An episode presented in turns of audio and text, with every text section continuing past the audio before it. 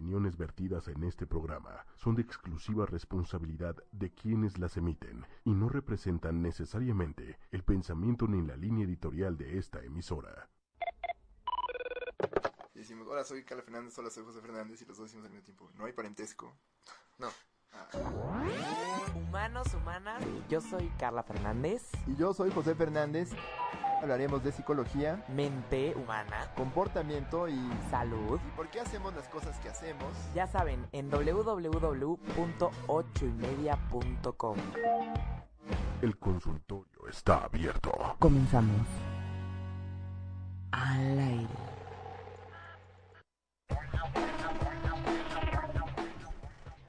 Buenos días, humanos, humanas, bienvenidos a Humanamente. ¿Cómo están todos por allá que nos escuchan?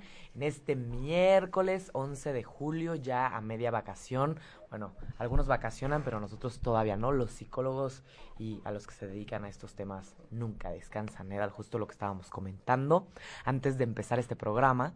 Y pues obviamente le mandamos muchos saludos a José, que el día de hoy este, eh, no puede asistir a este programa debido a que está de vacaciones, ya nos toca, nos toca salir de vacaciones, ya me tocará a mí después también, ¿no? Entonces le mandamos muchísimos saludos, ¿no? Y pues ya saben que este es el programa donde siempre se habla de la ciencia de la psicología y qué mejor que escucharlo de las personas que lo han vivido en la práctica y también en la teoría. Es por eso que traemos a los mejores especialistas en estos temas de salud mental, de personalidad, de emociones, de tratamientos, de prácticas y claro, comportamientos del ser humano, porque sabemos todos que eh, nosotros somos seres emocionales y conductuales también. Entonces, el tema de hoy va a ser abordado con un formato diferente. Este formato ya lo hemos este, utilizado nada más en una ocasión y la verdad nos pareció muy interesante porque qué mejor que contrastar, ¿no? Este, diferentes ideas, diferentes posturas y también diferentes prácticas. El día de hoy vamos a hacer un debate sobre un tema súper polémico. Es polémico, claro que es polémico y nos encanta aquí la polémica. La aprovechamos muchísimo y le sacamos muchísimo jugo. El programa de hoy va a ir dirigido a todas esas mamás y todos esos papás que se preocupan por sus bebés, por sus hijos y principalmente pues cuando ellos eh, se encuentran en edades más tempranas también. ¿No? Entonces, el día de hoy vamos a hablar de el colecho. A ver, para todos los que no han escuchado esta palabra, porque aunque no lo crean, yo creo que escuché esta palabra apenas hace como un año y medio, dos años, imagínense, y llevo siendo psicóloga como 10 años, 8 años, ¿no? Entonces, a ver, colecho. ¿Qué es el colecho? El, el, el colecho significa dormir con el bebé o con tus hijos existen diferentes variantes en el modo de realizarlo, desde dormir en la misma cama con los padres hasta tener una cuna o una cama diseñada para adherirla a la cama y que siempre esté al lado de los padres al, momento de dormir, ¿no? Entonces, también hay otras maneras en las que se puede adherir una cama, como este, eh, sino que poner tal vez otra cama, eh, acoplarla, una cama grande, acoplarla a la cama, este, digamos, de, de los padres. Y, a ver, ¿por qué este el tema del colecho es tan polémico? Pues porque muchos pueden llegar a decir que es malo debido a que puede afectar en la independencia, en los límites, ¿no? Este, o, o hay, hay gente que, que, que puede decir que es totalmente lo contrario, que puede ayudar en la seguridad, también en la dependencia, independencia de los de los este hijos, ¿no? Pueden llegar a dormir mejor, pueden ser, ser mejor para su seguridad, para temas de desarrollo emocional.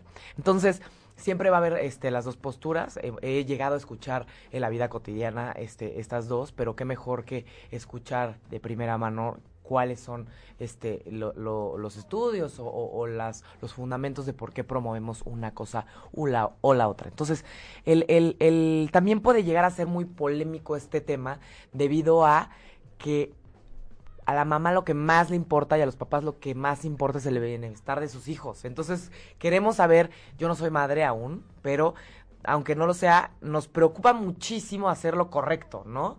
Queremos hacerlo bien, queremos saber cuáles son los beneficios para poder tomar decisiones y para eso siempre estamos aquí en Humanamente para darles toda la información. Entonces, bien, vamos a introducir a las invitadas del día de hoy con las que vamos a debatir, ¿no? Aquí A mi lado izquierdo tengo a Carla Lara. Buenos días, Carla. ¿Cómo estás, Carla? Muy bien, mucho gusto de, de que estés aquí con nosotros.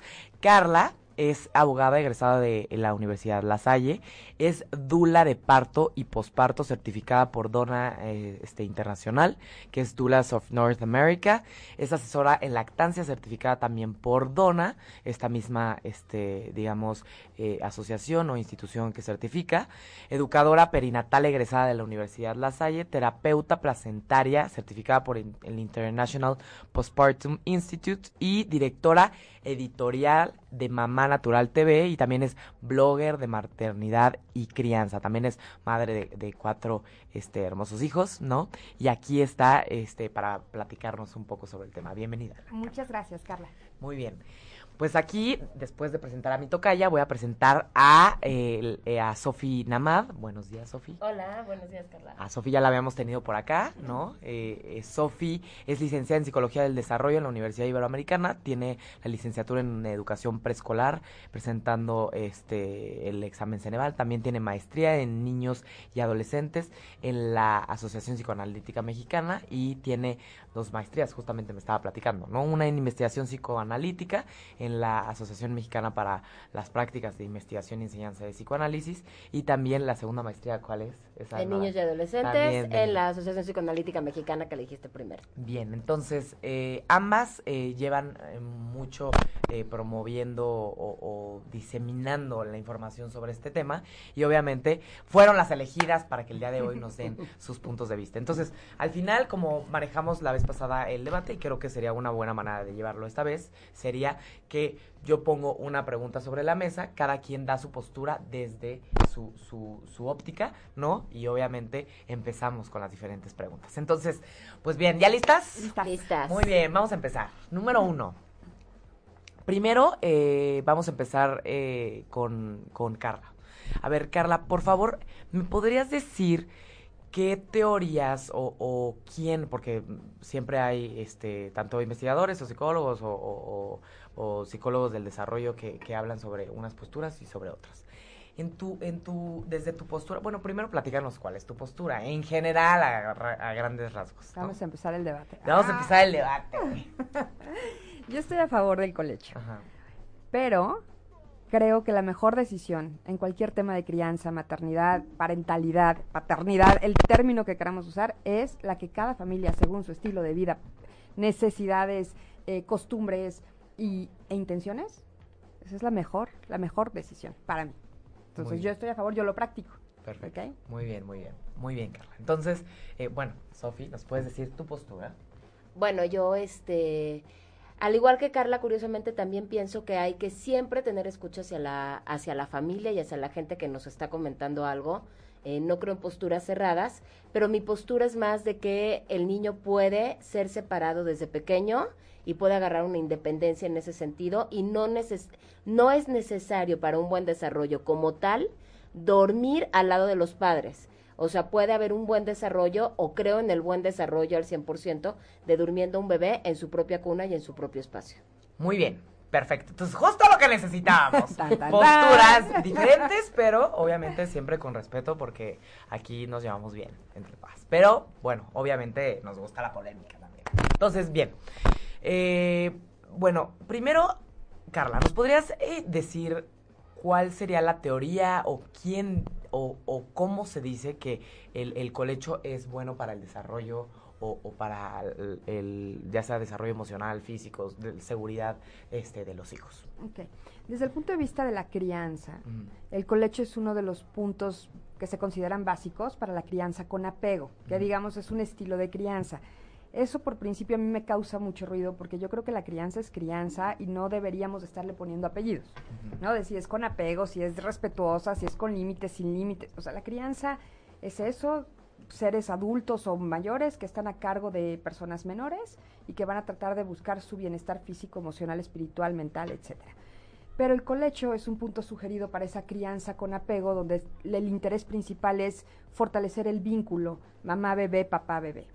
Desde el punto de vista fisiológico hay puntos que yo, eh, que yo considero muy importantes para favorecer que los bebés estén cercanos a sus padres a la hora de dormir, que lo que tú explicaste al principio no tiene que ser en la misma cama, pero puede ser una contigua o en el la misma habitación. La primera es porque los bebés recién, o sea, hablando del, concepto de bebé, recién nacido, y a lo mejor durante el primer año de vida, sobre todo cuando los bebés son prematuros, que entonces tienen una edad calendario distinta, favorece que el bebé pueda autorregular o aprender a autorregular su temperatura, su ritmo respiratorio, su ritmo cardíaco. Entonces, por cuestiones de salud, a mí me parece que es muy favorable. La parte emocional, yo lo practico, tengo cuatro hijos, lo he hecho con los cuatro y ha sido un colecho extendido en diferentes circunstancias que se da. Y creo que tiene muchos beneficios emocionales, pero llega un momento en donde el niño deja de ser un bebé y también empieza a elegir y a poner una distancia natural, creo yo, donde prefiere su independencia. Y esa independencia a veces es mudarse de la cama al sillón, literal, de la cama al suelo, de la cama a su recámara y a su propio espacio. ¿En qué edad sucede? Pues yo creo que es muy variable. Em, esta, esta forma de, criar me gusta, bueno, este elemento de la crianza me gusta porque no es una manera de criar, creo que sí favorece muchísimas cuestiones emocionales, sobre todo hay edades, por ejemplo, yo hablaba al principio de los cero meses al año, pero después empiezan las pesadillas, cuando el niño empieza ya a tener un montón de, de experiencias vivenciales y sensoriales durante la noche, pues el cerebro procesa esa información y no todos los bebés tienen un sueño ininterrumpido. Yo creo que tampoco los adultos, ojo, mucha gente elige el colecho porque dice yo, nunca se va a despertar mi bebé así, los bebés se despiertan a cada rato. Todos los bebés porque es un sentido de supervivencia y porque sus órganos y sus necesidades fisiológicas lo requiere igual que un adulto pero luego el bebé empieza a soñar y empieza a despertar y entonces empieza la peregrinación de la pesadilla, voy, lo arrullo, el vasito con agua, tal. A veces el colecho es una elección que va más por el descanso familiar que por la salud emocional y la salud mental del chiquito. Y a veces se practica porque falta una, una, un miembro de la pareja, por ejemplo, y el que queda, por la razón que sea divorcio, separación, por acuerdo, por viajes, se sienten más acompañados, se sienten más seguros. Yo observo mucho, y lo digo por mi persona, que a veces lo hacemos también porque el adulto lo requiere. A veces sucede. La verdad, o sea, yo soy muy honesta y cuando mi esposo viaja, yo les digo, oigan, papá no está, ¿quieren dormir conmigo? Que sí, que no. Y cuando veo que hay mucha resistencia, yo me doy cuenta que yo soy la que quiere. Ok, muchas gracias. A ver, este, nada más para los que nos están escuchando, obviamente se pueden eh, conectar a www.ochoymedia.com, pueden mandar el link a sus seres queridos o a las mamás o papás que, que, tengan este eh, cerca de ustedes, o también se pueden conectar a, arroba ocho y media oficial, que es eh, donde está el Facebook Live, donde nos pueden ver ya nuestras invitadas también en, en vivo y también posteriormente, y pueden descargar el podcast siempre en iTunes, ahí le ponen ocho y media media, 8 con número y media con letra. Y después, posteriormente, eh, se puede descargar el podcast en Humanamente, ¿no? 8 y media es el canal y Humanamente es eh, digamos, el programa. Entonces, eh, si tienen preguntas, aquí las estamos viendo. Vamos a este, ubicar un tiempo del, del, debate para poder incluir preguntas, para que nos digan las preguntas de todas las posturas. No sé, no se desesperen, ahí vamos, ahí vamos, ¿no? Entonces, bien, eh, eh Sofi, ¿nos podrías decir desde la postura psicoanalítica, ¿no? ¿Cuál es esta, esta, este, qué dice las teorías psicoanalíticas sobre el colecho? Bueno, eh, en principio, eh, el término colecho, estudiado desde la postura psicoanalítica, o sea, no, no está tal cual, o sea, no agarra el psicoanálisis y dice hoy vamos a estudiar la terminología. El colecho. El colecho, aunque sí, claro, sabemos la terminología y a qué se refiere, que es esta posibilidad de la familia, los padres dormir al lado de los hijos en distintas, como lo explicó Carla, en distintas formas, desde la misma cama hasta trayendo distintas posturas o formas para que estén todos en la misma habitación de alguna manera. Eh, pero el psicoanálisis, en su parte desarrollista, o sea, hablando de desarrollo, la teoría es de que el bebé eh, no necesita exactamente estar pegado a la madre para favorecer un vínculo, favorecer un apego. De hecho, el apego y el vínculo se va favoreciendo a través, sí, de la cercanía, porque luego se cree que el psicoanálisis, por tuviera una postura rígida donde al no hablar de colecho o no hablar de otras cuestiones de prolongación, está hablando en contra del contacto físico o está muy rigidizado en cuanto a abrazar, mirar y estar muy cerca del bebé. Y es muy importante aclarar que no, que el psicoanálisis tiene una postura y el apego se habla desde lo psicoanalítico, precisamente como favorecedor de un buen desarrollo, pero no con la, con la instancia de que el bebé tiene que estar cerca durmiendo eh, para favorecer ese desarrollo. ¿ok? Si hay cortes y el bebé puede estar en su cuna desde muy pequeñito y eh, de también así favorecer un buen vínculo, claro, hablando entonces que a lo mejor es otra temática, pero hablando de qué se hace cuando un bebé no puede estar durmiendo solito, cómo escucha la madre, porque somos favorecedores de hacer una buena escucha, ¿no? Y de cómo esta madre tiene que acudir, ¿no? No estamos hablando que al bebé se le va a dejar llorar solo, se está hablando que se va a acudir con este bebé y se va a atender sus necesidades, eh, porque no duermen desde el principio, en eso estoy de acuerdo, eh, toda la noche, y lo que dice Carla de que nos vamos despertando a unos adultos, precisamente la educación es que el bebé sepa voltearse y dormirse solito sin la dependencia de tener a nadie cerca, sino que pueda hacerlo desde él mismo en un principio con una madre o un padre que se paren y eh, lo vayan a ver, observen sus necesidades y poco a poco ir entablando una separación. Ok, muy bien. Entonces aquí tenemos uh, eh, eh, las dos posturas. Eh, me gustaría preguntarles qué riesgos se ha escuchado, porque, a ver, cada quien practica el colecho de manera distinta si hay gente que lo practica, ¿no? Entonces, de lo que han escuchado, de lo que han leído, de lo que han estudiado, ¿qué riesgos habría para el bebé si se da y qué riesgos habría para el bebé si no se da? En tu postura, Carla. En mi postura hay reglas muy claras para la gente que elige como mamá o como papá practicar el colecho, eh, porque el riesgo mayor es la muerte del bebé. Claro. El riesgo mayor es el aplastamiento del bebé en la mayoría de las veces o una falta de, de respiración del bebé. Entonces las reglas son dormir en un espacio que sea adecuado para el bebé, no para el adulto. Esto es, no puedes tú, como son estas fotografías de Facebook tan lindas que se ven los piecitos de los papás y los piecitos del bebecito, que parece que están todos en una cama, y las cobijas, pues el bebé claramente estaría abajo en las cobijas. Eso Claro. es una irrealidad. T- eh, tiene que ser un colchón firme, no tiene que haber colchonetas, este, peluches, cojines adicionales a los adultos que están compartiendo el espacio con el bebé. El bebé tiene que dormir con ropa de cama segura, esto es sin cordones, sin eh, no- que no le generen un sobrecalentamiento, eh, porque el bebé, igual que los adultos, durante sus ciclos de sueño va eh, modificando su patrón respiratorio. Y si además el bebé tiene un sobrecalentamiento, pues podría tener una apnea más larga y dejar de respirar. Eso es el riesgo mayor. Hay otros riesgos que no son tan claros y que no son tan cómodos de, de escuchar para muchas personas, pero es el tema de las adicciones. Eh, cuando hay una Consumo. adicción, un consumo de alcohol o una adicción a alguna droga suave o dura, eh, claramente no estamos en un estado de conciencia adecuado para saber que hay un bebé o un niño, un chico mediano grande, al que podemos aplastar o impedirle la vía La respiratoria. respiratoria, etcétera. Eh, cuando hay una situación de promiscuidad, de violencia doméstica, pues tampoco es que quiero lo mejor para mi bebé y que no duerma solo, pero pues me estoy agarrando a trancazos en la misma habitación.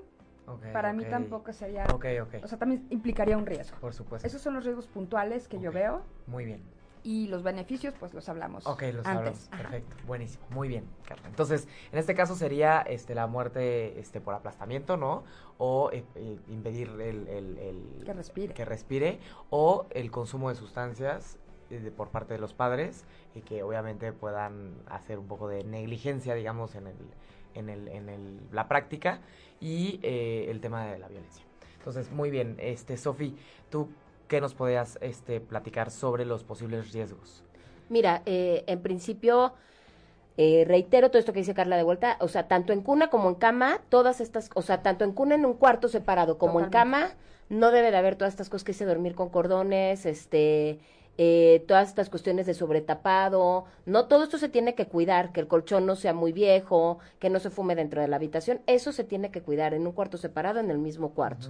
Eh, ya hablando de colecho directamente como riesgos, aparte de todas estas cuestiones que nos plantea Carla, bueno, yo a veces, eh, mi sensación y dentro de lo, mi conocimiento es que a veces la cama de los padres es una cama sexuada. es una cama de pareja. No es en sí platicar de cuántas veces tienen las relaciones o si es ahí o no, sino per se me parece una cama sexuada porque es la cama de los padres.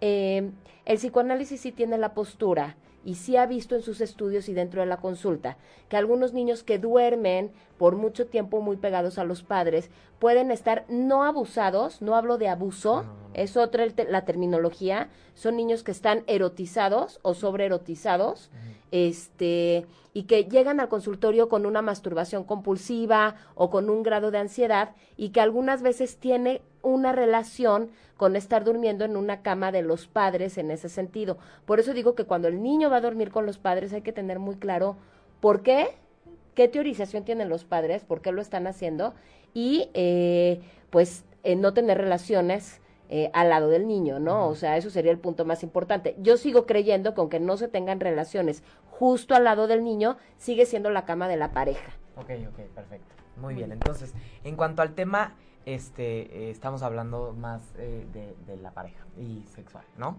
Bien, entonces, el, el, ¿cuáles, ya hablando, entramos a, eso, cuáles serían los beneficios del colecho o cuáles serían los beneficios de, de, no este, practicarlo? Entonces, Carla, ¿cuáles serían los beneficios, tanto físicos como emocionales? Los físicos son, eh, y esto se ha transmitido desde culturas orientales, que son los que la practican, digamos, de manera más intuitiva, sin, sin, tener un, un, debate clínico o académico al, al respecto, por mantener al bebé calientito, por mantener al niño seguro, por darle certeza de que haga tierra, ¿no? Si, si, necesita algo básico, desde tomar agua o a lo mejor pararse al baño, o si es un bebé muy pequeño, que vuelvo, regule eh, eh, ritmo respiratorio, ritmo cardíaco, temperatura, que son los elementos más importantes.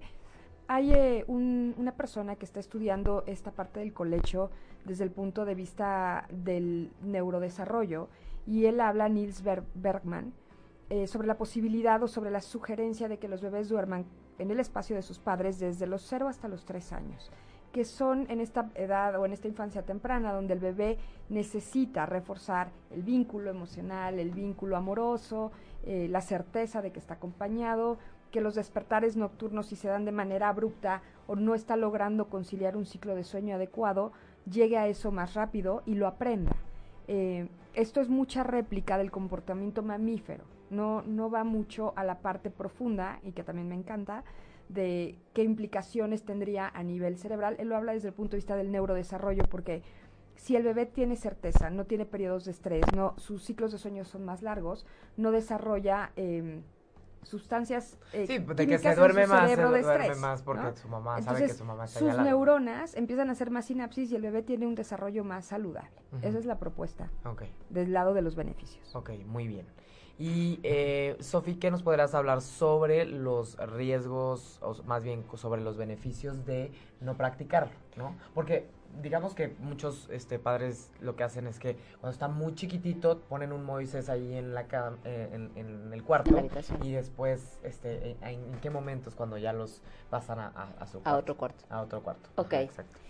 Te hablo un poquito de esto. Mira eh, en principio hay que entender que el colecho también tiene, y, y, me corregirá Carla si no, pero también tiene diferentes formas. Por ejemplo, no solamente es de si lo duermo directo en mi cama o pego una cunita, sino también, por ejemplo, hay padres que no lo practican, pero si el bebé o el niño se enferma, si lo lleva a su cama. Es, una, es una forma distinta de hacer colecho, ¿no? O, como lo dijo ahorita Carla, si viaja el papá, algunas veces se traen a los niños, por ejemplo, a la cama pero no es un colecho de todos los días, sino es un colecho a decisión de algunas circunstancias y se le da a los chavos, niños y en este caso son más grandecitos, o a los, porque a los bebés no se les da la elección, los pueden traer, pero cuando son más grandecitos se les da la elección de, oye, no está papá como dijo Carla y te puedes venir, pero esto es un tipo de colecho diferente al colecho que hablamos de una continuidad que decidieron los padres dormir todos en la misma cama con diferentes formas cada quien. Ahora, ¿por qué creo yo? Porque yo te digo esto porque hay veces que hay padres que no duermen nunca los hijos con ellos, no practican el colecho, sin embargo, si se enferman, no hay una eventualidad, ah, sí lo practican, ¿de acuerdo? Por eso te, por eso te lo digo. Por ejemplo, si, si, ¿qué pasa, no? Está vomitando mucho el bebé. Exacto. O trae reflujo, ahí es donde viene el miedo, ¿no? Entonces, tal vez en Ahí se lo, traen. se lo traen. O hay algunas veces que vivió algo feo el, el bebé o el niño fue o tuvo una angustia o pasó algo y entonces también y Sí. no practican y no y a veces no es ni de enfermedad y entonces ahí se los traen a dormir con ellos, ¿de acuerdo? sí. Bueno, esa es una postura. Ahora, eh, yo creo muchísimo en que la primera separación importante que hace el ser humano, la primera, primera, es antes de ir a la escuela y todo, cuando me dicen las damas, pues cuando va al kinder, yo les digo, no, pues resulta que de las primeras que confiamos que el bebé lo va a poder hacer solo es en el sueño. O sea, es de la primera separación que yo digo, le apuesto y le confío. Y vuelvo a decir que esta parte psicoanalítica cree que entonces lo separo y lo dejo llorar. No, no lo separo y lo dejo llorar. Lo separo y tengo que pararme a atenderlo. Se da de muchas diversas formas. Desde que tengo un mes o dos o tres, ahorita digo qué edad puede ser la mejor o no para sacarlo al cuarto, porque yo hablo de esa postura, pero este se duerme al bebé en el Moisés y entonces la madre primero lo tiene en su habitación porque si le está dando pecho, lo está alimentando, no tiene que caminar grandes distancias para llegar al bebé, sino lo tiene ahí cerquita y muchísimas veces lo acuesta en su cama, saca el pecho, le da de comer y se, se quedan un ratito en esa Sí. en esa otra vez, en esa parte de colecho sin ser un colecho, lo vuelve a regresar después de un tiempo. Este cuando el niño va durmiendo solo, yo pienso que va aprendiendo que no necesita estar pegado a nada ni a nadie para sentirse seguro. Y entonces, poco a poco, y esto sí lo habla el psicoanálisis, la madre que primero está pegada al bebé y se sienten uno, ¿no? La forma de ir dando al bebé el concepto de sí mismo, de que no es uno mismo con la madre, es en los periodos de separación que pasan tanto día y noche. Y no deben de ser traumáticos, deben de ser parte de la formación estructural que tienen de su propio yo. O sea, cuando hay una separación, el yo deja de estar fusionado a la madre y entonces empieza a ser el, o sea, empieza este bebé a decir, este soy yo y esta es mi madre, pero para eso se requiere una, Una separación. separación Hablando, física. sí, física. Hablando del día, es cuando estos bebés no están pegados todo el tiempo, sino la madre los va alejando poco a poco en sus brazos, hace una mirada, ¿no? Y hay muchos autores, por ejemplo, Spitz, que habla de organizadores, y te dice, el primer organizador importante de un bebé es a los tres meses con la sonrisa. Bueno, curiosamente la sonrisa, el primer organizador, no viene del pegado, viene del desprendimiento.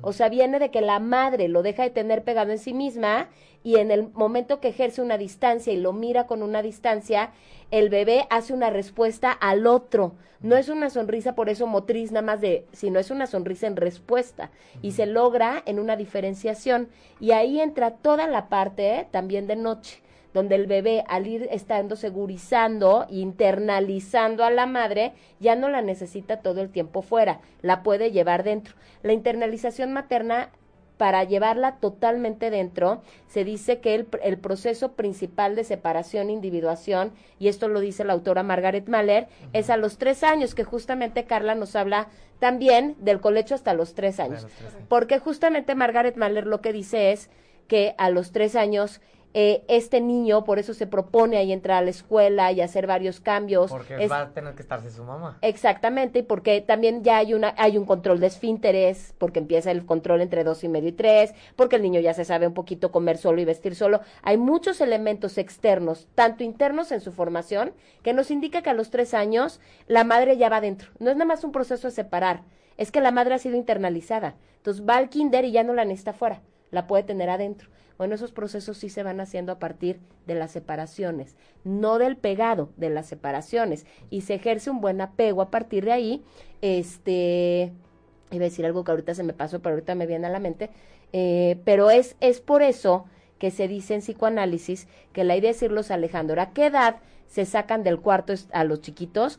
Por ejemplo, ahí otra vez, hay que escuchar a los padres. Hay padres que son más aprensivos, hay padres que son menos aprensivos, ¿no? Entonces, bueno, habrá padres que te digan, híjoles, yo lo quiero sacar hasta el año, yo lo quiero sacar a los seis meses.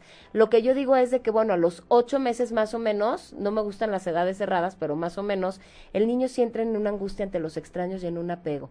Y entonces es más difícil sacarlo aún del cuarto. Algunos dirán, bueno, por eso hay que mantenerlo ahí.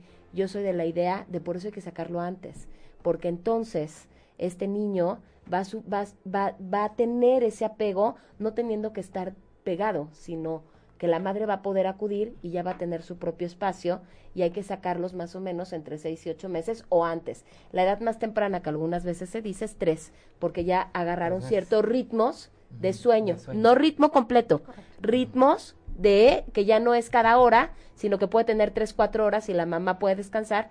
Y cierro con esto, Carla. Resulta ser que la estructuración del yo, de cómo se forma el yo, en psicoanálisis sí decimos que es a partir de la frustración, no a partir de, no a partir del puro gozo, o sea, del puro te, te atiendo cada que tú lo exiges, sino que si se da un periodo de frustración accesible, de buena manera, eh, no, que no sea extremo, eh, resulta que la frustración es parte esencial de la formación de yo. Y la frustración entra en esta parte de no tener que dormir juntos, sino ir separando. Y ahí sí agrego que habrá padres que si se enferman, que sean, igual los traigan con ellos, Claro. pero van elaborando esta parte de la que yo hablo. Poco a poco. Muy bien. Eh, pues muy interesante. Ok, ya, ya viendo eh, estas, estas dos, este, los beneficios, ¿no? Se habla mucho, y yo creo que es el miedo mayor, repitiendo nuevamente, es el miedo mayor, es el, este, el síndrome de muerte súbita del lactante o síndrome de muerte súbita de- del infantil, ¿no? Que es, pues, que obviamente los pulmones aún no han terminado de desarrollarse y como no han terminado de desarrollarse, puede que los bebés sufran muerte de cuna debido a que uno el pulmón no este funcionó de, de manera este adecuada o se les de, de plano se les olvida este este respirar. Entonces, hay personas que, que, que hablan que el colecho puede prevenir este, este síndrome o hay gente que puede dice que se puede promover obviamente el tema del aplastamiento, ¿no? Pero eh, eh, ¿en qué sentido se puede prevenir el, el síndrome de muerte súbita del lactante desde la perspectiva del colecho, Carla? Pues, los estudios, incluso los más actuales, todavía no terminan de determinar cuáles son las causas absolutas Sí. de la, del síndrome de muerte súbita del lactante. Eh, hay muchas teorías que se han venido probando que son como que promueven que eso suceda. La incidencia más alta se da de los 0 a los 6 meses y de ahí hasta los 3 años va bajando y van bajando los porcentajes de posibilidad. Eh, es más fácil decir lo que no debes de hacer que lo que sí debes de hacer para prevenir este riesgo. Cuando hablas de colecho, lo platicamos con una de las preguntas antes, pues es no tener adicciones, porque las sustancias que son eh, tóxicas desde el alcohol y algunas drogas, no nada más es porque dejan a los padres en un estado de conciencia distinto, pero de verdad muchas veces se están transminando dentro de la misma habitación, como el, como el tabaco, por ejemplo, o cualquier otra sustancia que se fume, eh, y eso afecta a los pulmones del bebé y el desarrollo neurológico y, y fisiológico del, del bebé, el sobrecalentamiento, la ropa inadecuada para dormir, yo hablé de los cordones y de los estambres muy calientes, pero muchas veces se les ponen estos mamelucos que son, que tienen, por ejemplo, la capucha y que les tapan las manitas porque hace muchísimo frío. La verdad es que lo ideal para poner un bebé a dormir es sobre su espalda, no boca abajo, también eso no lo he dicho, la postura es sobre la espalda Boca arriba, sí. boca arriba con alguna con algún traje que sea idealmente de una fibra natural, algodón, por ejemplo, sin tanto broche, moño, listón, nada que esté a la altura del cuello y que se pueda apretar por sí mismo, con las manos libres y si los vamos a tapar que sea del pecho para abajo en un colchón firme para que el bebé con sus manos pueda quitarse de, de la Todo. vía aérea si algo le estorbara, Ok. ¿no? Incluso las sábanas, si mamá se la avienta por ahí, pues que el bebé se lo pueda destapar. Esto no es posible si el bebé tiene menos de seis meses o tres. El bebé, por más que le estorbe, podrá hacer algunos movimientos, No pero la fuerza y la coordinación no le da. Claro. Entonces, por eso hay que buscar siempre las condiciones más seguras para eh, practicar el colecho. Y la muerte, la- el síndrome de muerte súbita, pues también es muy importante hablarlo con el pediatra o con el, el proveedor de salud que cada familia elija para que conozcan de manera específica cuáles son los riesgos, cuáles son los factores que podrían dentro de esa familia en particular llevar a un riesgo mayor. Si ha sucedido en la familia antes, si hay estados de depresión en la mamá, si hay una depresión posparto, alguna cuestión ya psicológica que requiere una atención profesional, es muy importante platicarlo porque no está en manos de nadie evitarlo de manera absoluta. Muy bien, entonces ahí sería desde la perspectiva, como un poquito retomando la pregunta anterior, todo lo que no se debe de hacer si vamos a practicar el colecho. Entonces, el, el ¿qué, eh, qué, qué pasas este, con, la, con la, este síndrome de muerte sú- súbita? eh, desde la perspectiva de, pues, obviamente, dejas a tu bebé, ¿no? Hay este desprendimiento, lo dejas en el otro cuarto y obviamente, pues, si llega a suceder, que obviamente es un tema delicado, ¿no? ¿Qué pasa cuando está en otro cuarto, ¿no? Mira, la, eh, a lo mejor va a sonar muy doloroso lo que voy a decir, pero una no va a repetir todo la Carla porque eso mismo no lo dice el psicoanálisis, pero eso, esa es la cuestión. Nadie no se ha determinado al 100% ¿Cuáles son las las cuestiones de la muerte de cuna, pero definitivamente no debe de haber adicciones, no se debe fumar en el cuarto, el colchón no debe de ser viejo, la postura se habla muchísimo, antes los dormían boca abajo, hoy los duermen boca arriba, también se han dormido de lado. Se, se está tratando de indagar cuál es la mejor forma de que un bebé no sufra de, de muerte súbita de cuna y no se ha encontrado el 100%. Hay bebés que durmiendo aún con los padres, sin los padres, en la cuna de junto, en el mismo cuarto y en el otro cuarto, Igual. en todas las circunstancias. Y la verdad no he leído porcentajes, pero no los hay tan determinantes, o sea, no los hay tan fuertes para decir que se ha visto que la muerte de cuna es porque los durmieron fuera del cuarto, dentro del cuarto, al lado del cuarto. No, no, no. No los hay, no, hay un porcentaje determinante Totalmente. en eso. Entonces, directamente el colecho o el no colecho no es un determinante Para- para, la muerte de cuna, sí es bien importante entenderlo. Lo único riesgoso del colecho, en el colecho, es que este haya aplastamiento. O sea, tiene, se tiene que ser muy claro en que el bebé no puede dormir entre dos totalmente en un espacio sin movimiento porque sí o que se pudiera caer de la camita cuando ya empieza a tener movimientos y los padres no saben exacto cuánto movimiento tienen. O sea, estas cosas tienen que ser muy claras, pueden pasar, ¿no? Y hay que tener cuidado y por eso hoy en día también se ha propuesto la cuna que se pega a la cama, por ejemplo, que va totalmente pegada, pero el niño, el bebito tiene su propio espacio.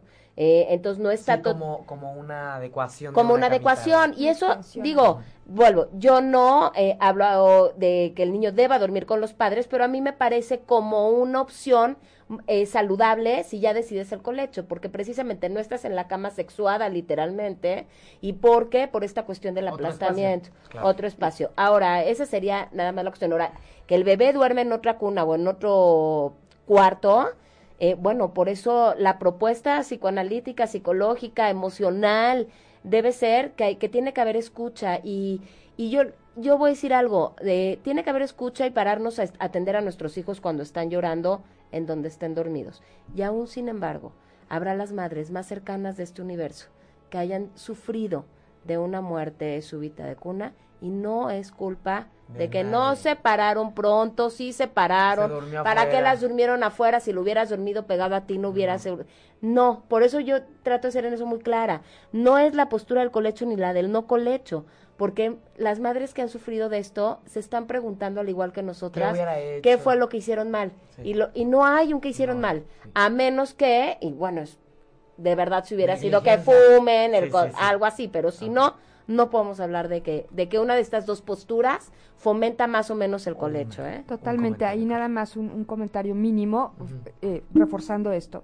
En mi experiencia de Dula de posparto, sobre todo, desafortunadamente conozco familias que han vivido esta experiencia, eh, familias que no practicaban el colecho y familias que lo practicaban, mujeres que han tenido, que se han encontrado al despertar con, con la muerte de su bebé y su bebé en brazos. O sea, no era un bebé abandonado, ni separado, ni dormido en una extensión. El- la- este síndrome sucede, es súbito. Esa palabra nos dice todo, es tremenda, pero es súbita. Tampoco se trata de vivir con pánico todo el tiempo, Sí. porque el bebé va a dejar de respirar. Hay situaciones que, que hay que cuidar y que hay que tener de manera racional en nuestro control. Los monitores de, de los bebés a veces les dan mucha paz a las familias porque está monitoreando justo eh, el ritmo respiratorio del bebé. Luego se vuelve también como una exageración porque dejas de hacer caso a tu instinto y a tu a- al acudir al bebé porque está llorando y hay que atenderlo porque pues el monitor dice que, que el bebé está bien. Pero no hay culpas. Cuando un bebé muere por una situación de muerte súbita, es una situación fisiológica indeterminable todavía. Bien, entonces no tiene nada que ver el colecho o no colecho No. con la muerte de cuna o, o el síndrome de, de- de muerte súbita de Empate. lactante. Ah, muy bien. Entonces, es que Sí. muchas mamás Total, nos, claro. preguntaron, ¿no? Es esta duda de, porque muchas veces viene ese miedo, ¿no? Tal vez yo puedo prevenir un- un- un- un- una muerte súbita, ¿no? No, en este caso no. Muy bien, es, es, es interesante. Entonces, el, el, ¿qué, qué pasa justamente el, en, en el, digamos, con la con la independencia de los de los de los jóvenes por ejemplo en, en tu caso Carla que tú lo, lo promoviste eh, que lo practicaste cómo te ha resultado por ejemplo desde desde la práctica cuando nosotros elegimos y un poco acotando esta parte desde dónde eliges el colecho. Fue una decisión de pareja. Fue una decisión que en su momento, cuando fuimos papás por primera vez, dijimos va a ser eh, los primeros tres meses y luego nos costó más trabajo y se siguió a los seis, a los, ¿no? Y entonces luego venía la hermanita y entonces, ay, pobrecito, el grande se va a ir y es su bebé y entonces se quedó. Y resultó que cuatro años después, en un 10 de mayo, mi marido mandó a construir una cama muy grande para adaptar la, la elección del colecho. Eh, esta es una elección familiar que no le digo a nadie que la tiene que tomar. Eso fue algo que a nosotros nos funciona, nos funcionó y como familia eh, es, la decisión es una parte donde nosotros pensamos que ese momento de la noche es donde podemos estar realmente juntos porque nuestros ritmos de vida son muy distintos, porque él viaja mucho, porque es algo que nos acerca y la parte sexuada de la cama la buscamos muchas veces en donde menos debería de ser, pero sucede. Eh, la parte con mis hijos, ¿qué me ha funcionado? Yo creo, y ellos son cuatro, comparten mucho todo comparten la ropa, comparten los amigos, comparten los espacios, comparten el juego, comparten a los padres.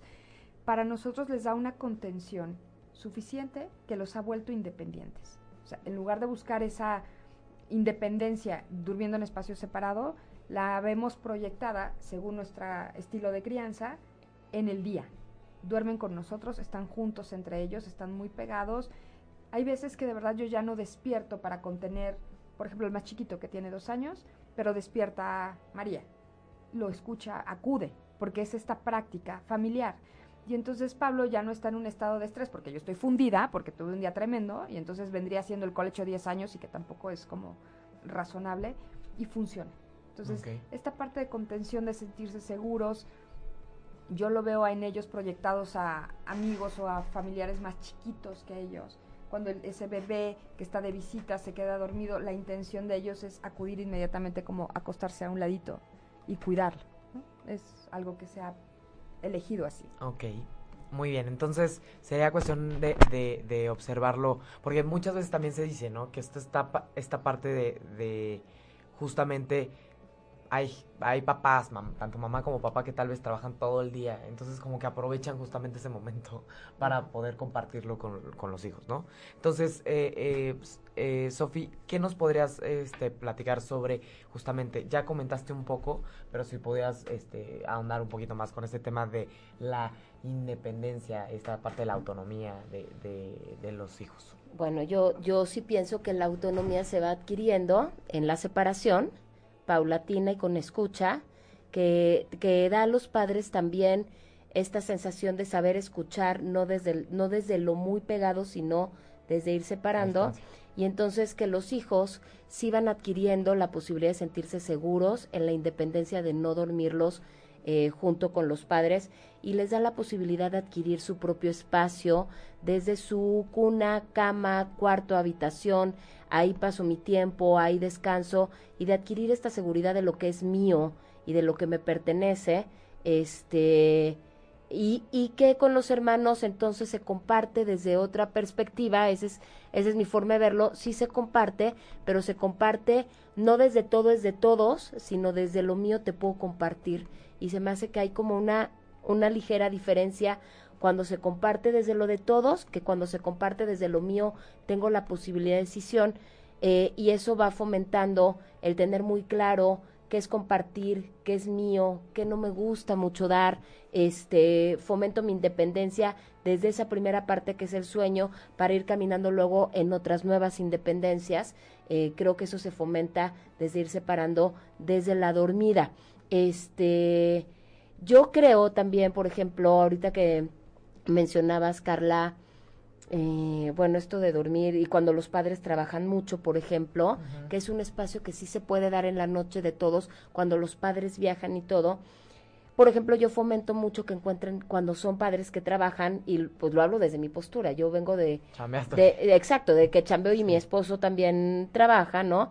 Eh, de encontrar los espacios necesarios para así estar juntos y que no sean en la noche, sino que sean espacios de día, de vida, aunque sea un ratito de otra manera, de poderlos compartir y que cada quien pueda descansar de manera independiente en su habitación Y creo también que a veces el descanso profundo, esto ya es más fisiológico, ¿no? Pero creo que el descanso profundo sí viene de dormir no todos juntos. Creo que a veces pudiera, al contrario de lo que se cree que hay una tranquilidad, yo creo que a veces hay una intranquilidad y para eso hay que entrar, claro que en la psicología de cada familia, ¿no? Porque a lo mejor en esta familia no, pero yo creo que hay otras familias que se les carga a los hijos, exacto, hay unas que no, pero hay unas que se carga el cuidado de estar cuidando como algo inconsciente que no se pone en palabras, pero con esto de todos nos cuidamos. Entonces a mí no me gusta estar solita y entonces ya te vienes para acá, pero no tiene muchas palabras y entonces hay una responsabilidad interna de un cuidado que se da uno en la noche, que no permite un descanso completo y, y profundo y que hay como un, hay una ansiedad del cuidado uno hacia el otro. Entonces, por eso yo siempre digo, y esto pues desde mi postura de, de psicoanálisis, ¿no? De que vuelvo a repetir que la escucha es muy importante también en las familias.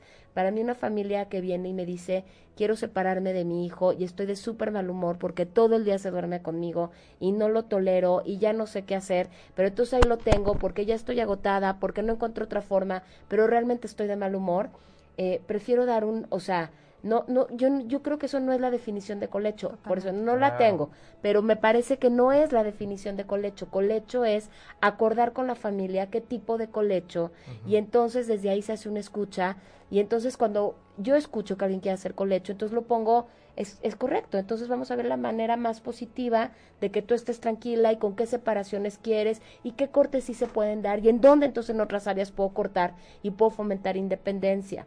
¿No? Pero eh, el que una madre duerma con su hijo angustiada y lo quiera separar y no puede, para mí no es un colecho, para mí ahí hay algo que está fomentando la ansiedad y que también hay muchas, muchas teorías, formas, que eso es un tema más de sueño, de cómo ir separando a los bebés de manera positiva sin que entren en angustia ni lloren, no que esa sí es mi, esa es mi postura cuando yo voy orientando al sueño separado, de cómo no hacer que el bebé llore en un extremo que entre en angustia, de cómo se acude.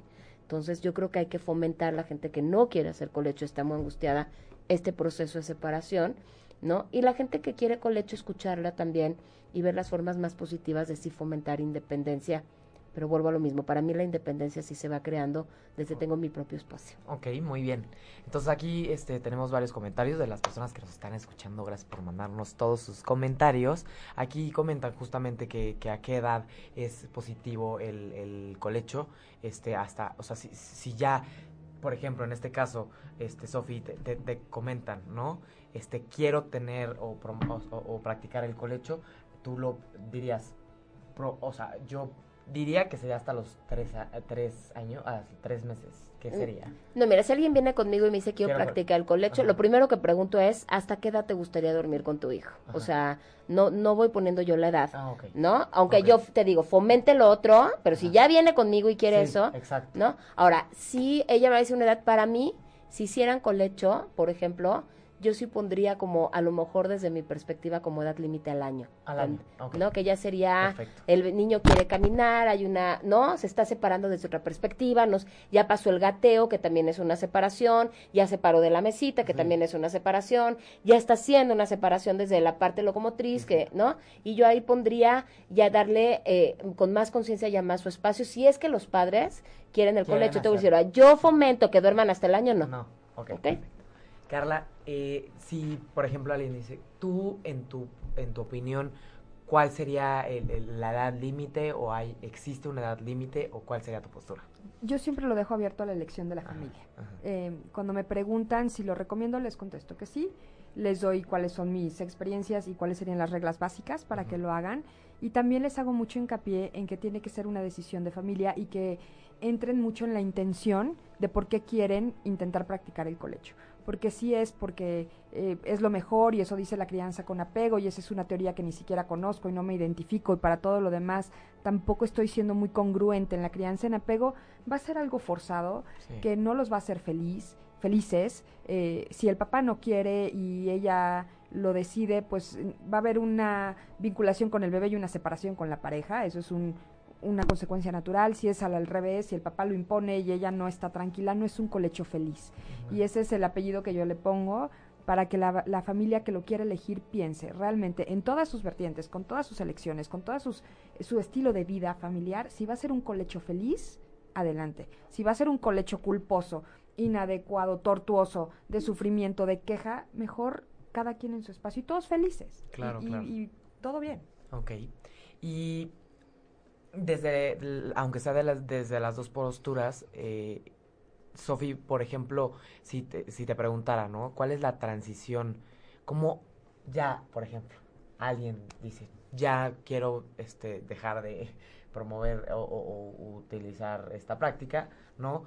¿Qué puedo hacer para hacer una transición respetuosa con mi hijo para yo poder empezar este desprendimiento? Ok.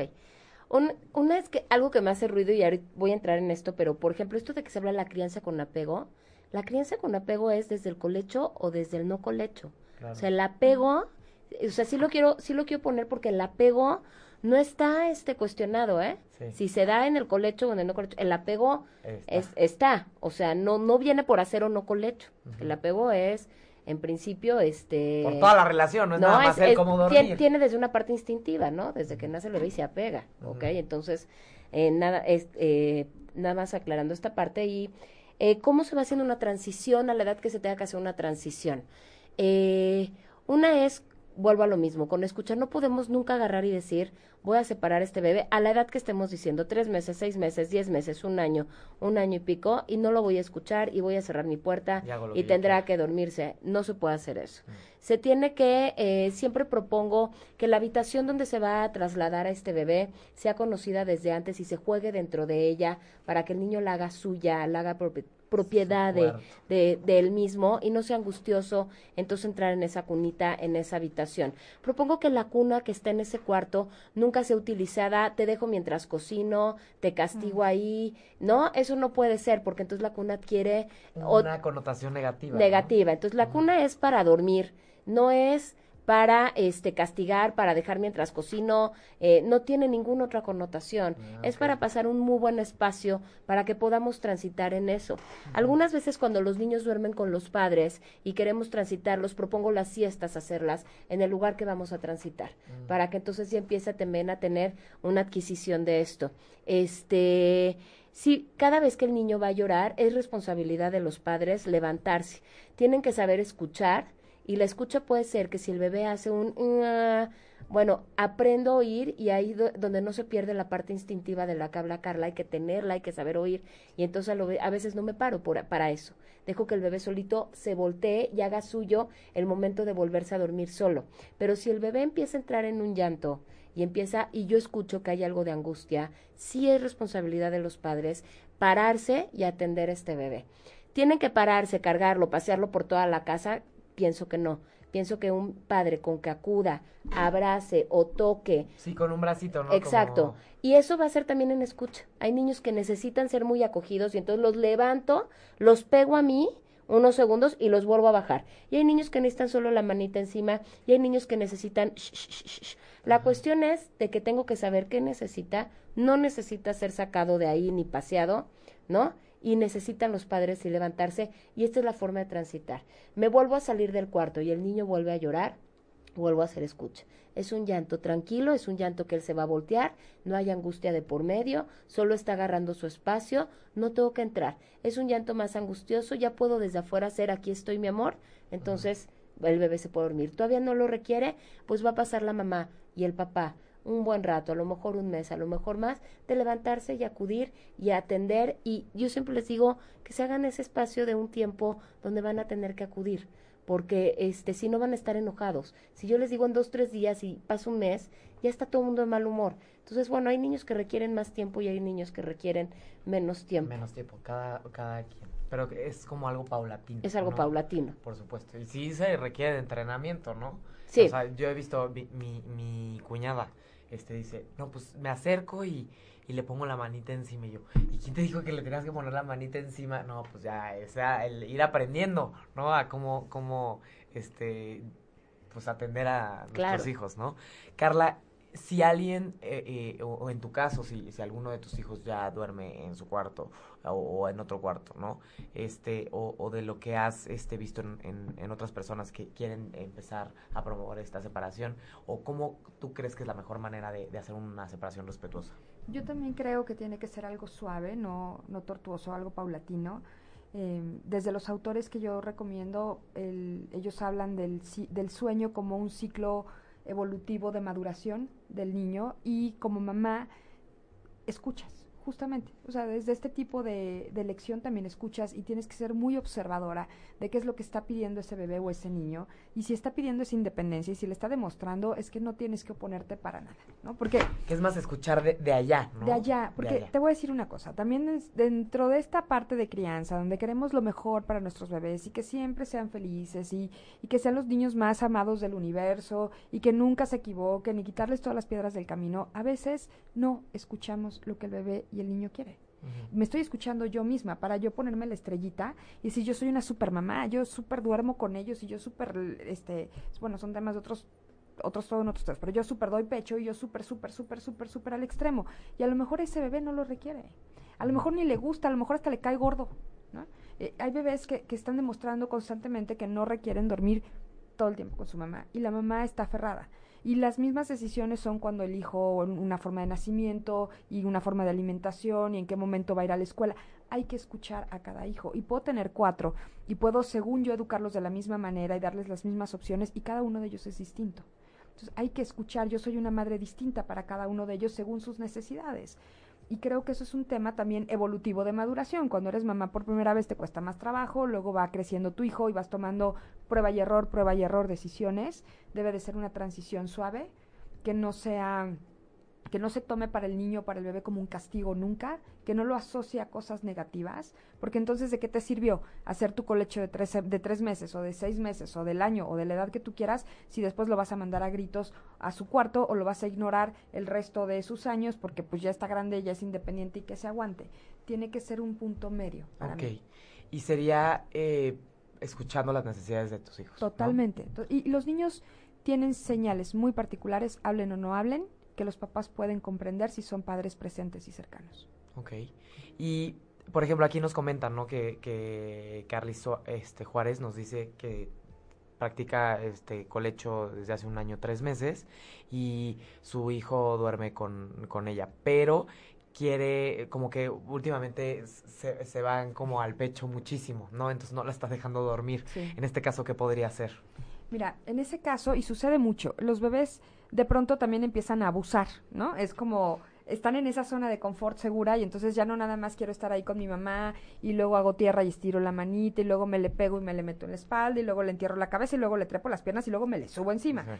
Y entonces ya nos está dando esa situación de colecho feliz de la que yo hablaba.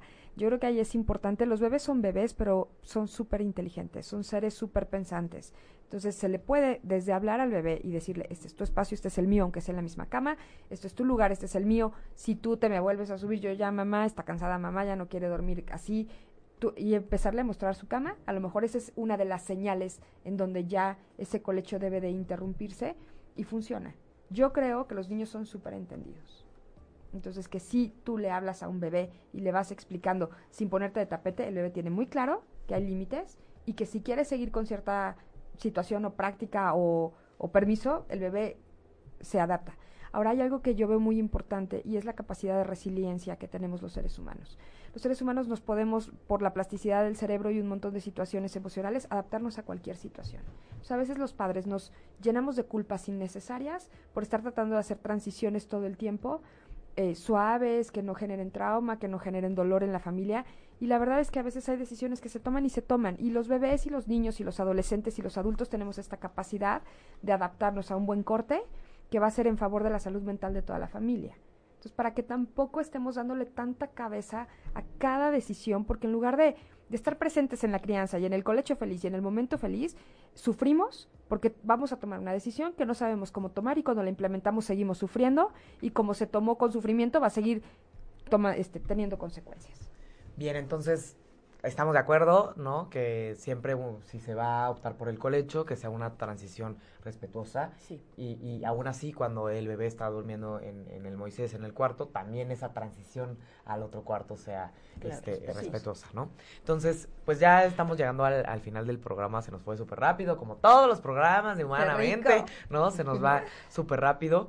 Eh, eh, nos gustaría, eh, para cerrar, poderles preguntar eh, rápidamente este, si tienen algún comentario específicamente desde su postura que no se haya abordado en este momento y también si tendrían alguna recomendación, algún libro, alguna película, algún este, este, al- alguna representación literaria, digamos, de eh, eh, justamente eh, las posturas o de lo que hemos comentado aquí. A ver, ¿quién este, quiere comenzar? Eh, So- bueno, yo nada más quería como un poquito agregar que también un poco para, para cualquier tipo de separación y todo es muy importante también tener una rutina y algo predecible para el bebé. Es algo que no se habló.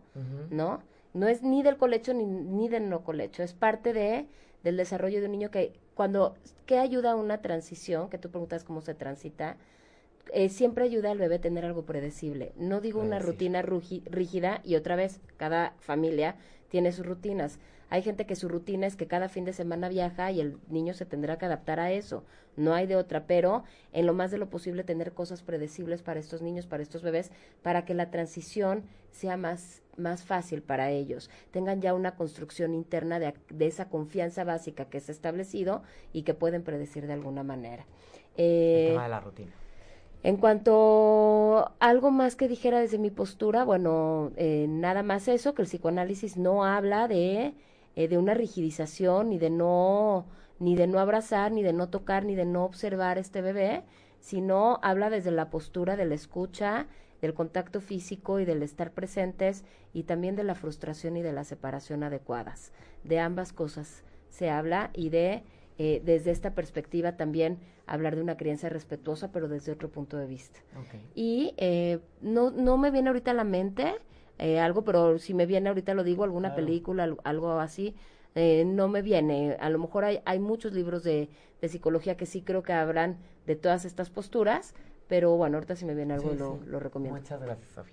Este, Carla, ¿algún comentario específico que no hayamos comentado en, en, en el programa? Eh, no, yo creo que ya se habló muy lindo y bastante del tema, está muy bien.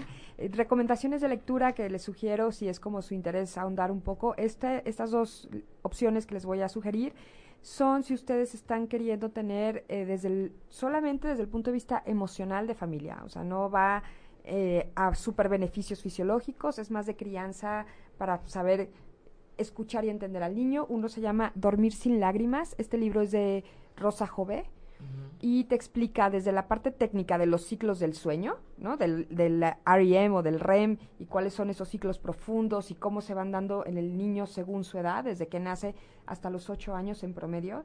Y estas, eh, ella sí da técnicas específicas de cómo hacer transiciones suaves, dormir sin lágrimas, Rosa Jové. Y el segundo, que no es necesariamente del colecho, pero habla mucho de la escucha activa del bebé, es de Carlos González, él es un pediatra y se llama Bésame mucho.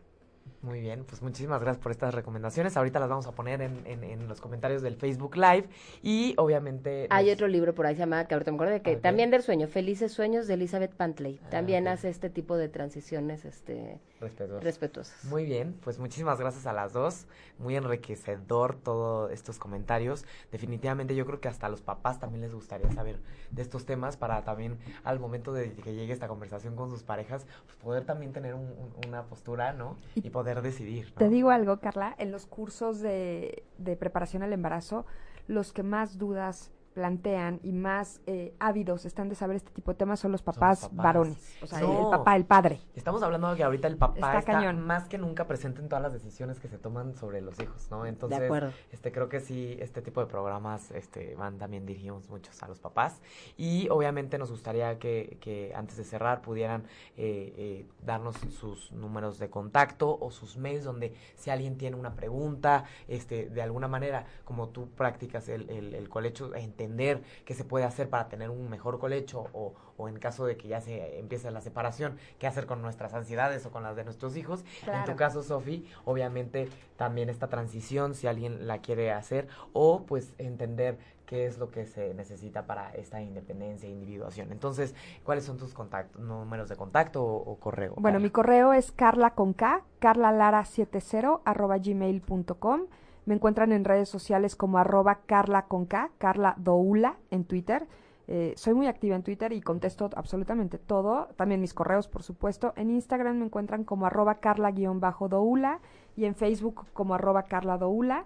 Eh, mi celular también se los puedo dejar sin problema, 55 1810 7031. Muchas gracias, Carla. Sofi, ¿cuál sería esta, la manera de contactarte? Bueno, este, mi email primero es sofa, S-O-F-A, M de mamate de Tito, sofamt, arroba yahoo.com.mx y eh, eh, vía telefónica, eh, sí me dedico mucho al asesoramiento de sueño, de las transiciones respetuosas y la gente me contacta vía celulares 55 55 04 40 41. Muy bien, pues aquí tenemos los dos, eh, los contactos de nuestras invitadas del día de hoy. Les agradezco muchísimo a todos los que nos escucharon por todas sus preguntas, ¿no? Espero que se hayan respondido. Eh, eh, justamente parece ser que la duda, la mayor duda es cuándo, cómo le hago, si, o si ya me está molestando, cómo le hago, o si estoy feliz, cuándo es la edad ideal, o saber desde cero, porque hay muchas personas que ya tienen a sus bebés en sus panzas y todavía no saben qué decisión tomar. Entonces, pues aquí está este, la información para poder tomar una decisión a futuro y en el presente también. Agradecemos a nuestras invitadas. Gracias, Carla. Gracias a ti, Carla. Gracias, Sofi. Muchísimas este, gracias. Siempre es un placer tener este, a invitadas como ustedes en este programa. Y muchísimas gracias a ustedes también. Les mando un abrazo y nos vemos el próximo miércoles en Humanamente. Cuídense mucho. Bye. Bye.